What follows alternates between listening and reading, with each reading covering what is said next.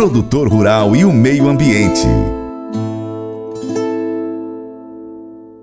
O projeto que facilita o registro de agrotóxicos, o PL 1459-2022, foi aprovado na última quarta-feira, dia 22, pela Comissão de Meio Ambiente, com pedido de urgência para votação em plenário, que inclusive acontece hoje, dia 28. O relator foi o senador Fabiano Contarato, que fez modificações no texto da Câmara dos Deputados o ministro da Agricultura, Carlos Fávaro, esteve presente na reunião em que a proposta foi aprovada.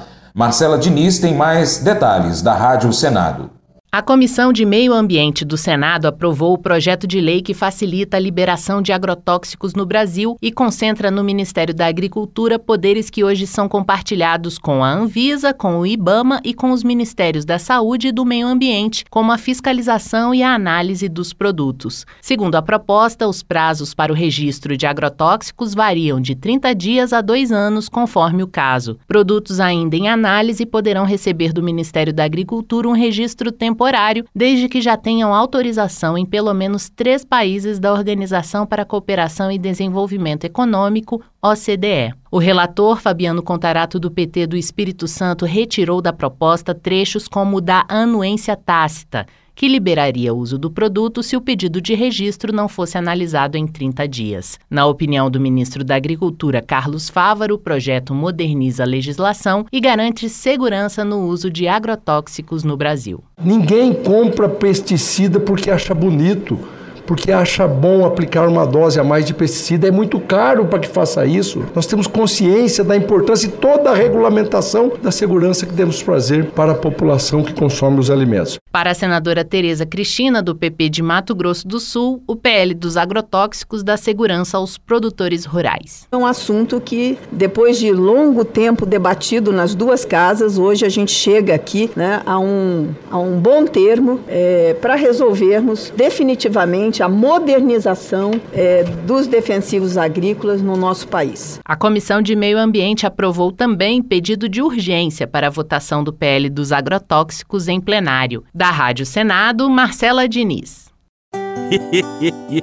Mas eu vou dizer uma coisa pra você, viu? É, se quiser colocar propaganda sua aqui nesse programa, ó, eu vou dizer um negócio, você vai ter um resultado bom demais, senhor. É isso mesmo, é facinho, facinho, senhor. Você pode entrar em contato com os meninos ligando o telefone deles, é o 38, é o 991810123, bem fácil. É muito bom porque aí a sua empresa vai sair dentro de um programa que é ligado aí ao homem para mulher do campo. É nós que vai estar tá assistindo e também vai ver sua propaganda. É bom ou não é? Somos confrontados com uma mensagem poderosa sobre o poder da compaixão e da bondade no livro de Provérbios, capítulo 14, verso 7 na Bíblia. A passagem destaca como a generosidade e a preocupação com os menos favorecidos podem ser uma fonte de bênção, não apenas para aqueles que a gente ajuda, mas também para nós.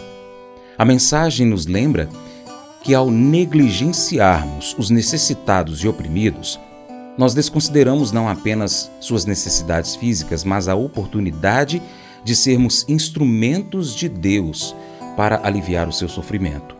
A compaixão e a bondade não são apenas virtudes morais, mas expressões práticas de amor e cuidado pelos outros. Somos desafiados a não fecharmos nossos corações diante das necessidades dos que nos rodeiam, mas a agirmos com misericórdia e generosidade.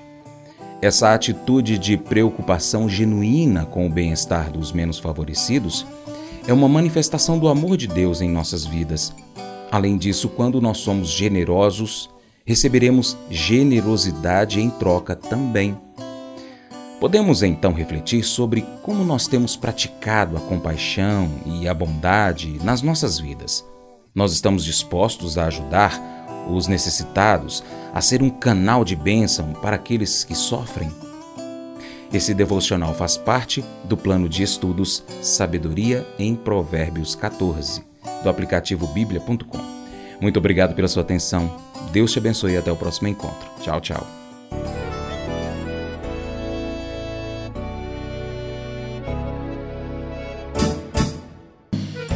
Acorda de manhã para prosear no mundo do campo, as notícias escutar. Vem com a gente em toda a região com o seu programa Paracatu Rural tem notícias, informação e o mais importante, sua participação.